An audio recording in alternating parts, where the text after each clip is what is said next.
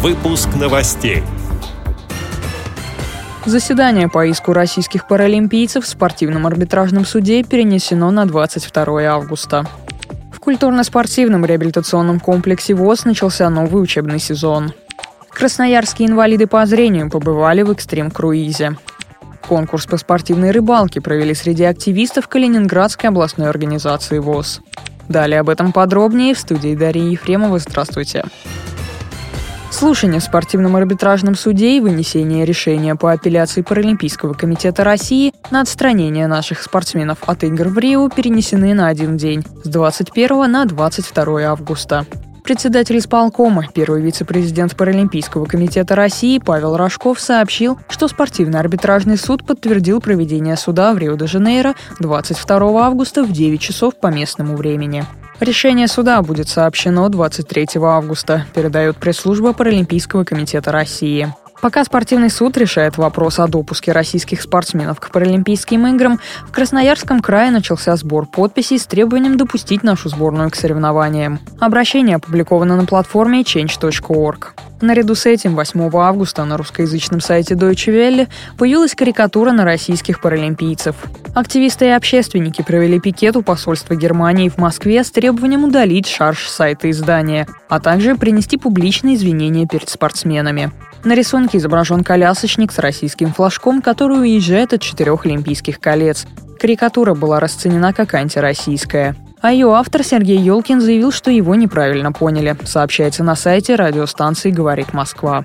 По словам Елкина, митинг, который москвичи устроили у посольства Германии, станет хорошим методом воздействия на Запад, Европу и Германию. В культурно-спортивном реабилитационном комплексе ВОЗ началось обучение на курсах по графику второго полугодия. Обучение будет вестись по семи направлениям. Сейчас проходят занятия по программам JOS, невизуальная доступность сенсорных устройств, навигационное приложение «Осмонд» и компьютерная аранжировка. О планах рассказал заведующий учебной частью КСРК ВОЗ Федор Поляков. Если в учебных заведениях обычных с 1 сентября, то у нас уже сейчас идут занятия.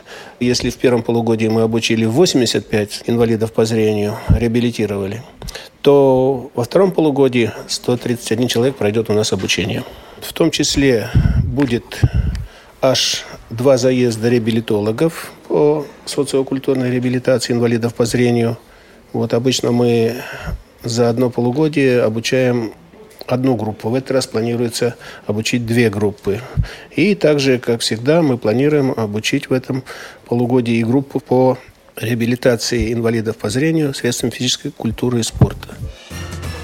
Активисты Красноярской региональной организации ВОЗ организовали экстрим-круиз. В течение пяти дней группа из 25 участников, включая рулевых, спасателя, медика, повара, кино- и звукорежиссеров, членов судейской коллегии, сплавлялись по реке Мана на двухпалубном плоту, на ночь делая привалы на берегу. Программа сплава была очень насыщенной. Проводились различные конкурсы, турниры по настольным играм, туристические состязания. По общему мнению участников экстрим-круиза, реабилитационный сплав позволил незрячим людям отвлечься от городской суеты и забот, обрести новых друзей и поверить в то, что жизнь прекрасна во всех ее проявлениях, сообщает пресс-служба ВОЗ. Центр реабилитации Калининградской областной организации ВОЗ уже в четвертый раз организовал и провел реабилитационный конкурс по спортивной рыбалке «Ловись рыбка». В нем участвовали представители всех пяти местных организаций ВОЗ. Рыбалка проходила в два этапа – вечерняя и утренняя, по двум номинациям – рыбалка донная и поплавочная. В номинации «Донная рыбалка» победителем стал Анатолий Воробьев из Черняховской местной организации ВОЗ. А в поплавочной рыбалке первое место занял Михаил Неганов представитель межрайонной местной организации ВОЗ. Зная хитрости рыболовов, участники конкурса не только соревновались между собой, демонстрировали мастерство, но и замечательно провели время.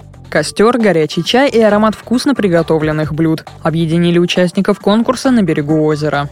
Помощь в организации мероприятия оказали благотворители и постоянные партнеры. Артур Караян, генеральный директор ООО «Мудрый пескарь», Сергей Свериденко, председатель КРО «Рыболовный клуб «Большая рыба» и Лариса Зоткина, генеральный директор транспортного предприятия «Гурьевские линии». Благодарим за предоставленную информацию общественного корреспондента Радио ВОЗ Едгара Шигабуддина. С этими и другими новостями вы можете познакомиться на сайте Радио ВОЗ. Будем рады рассказать о событиях в вашем регионе. Пишите нам по адресу новости собака ру. Всего доброго и до встречи.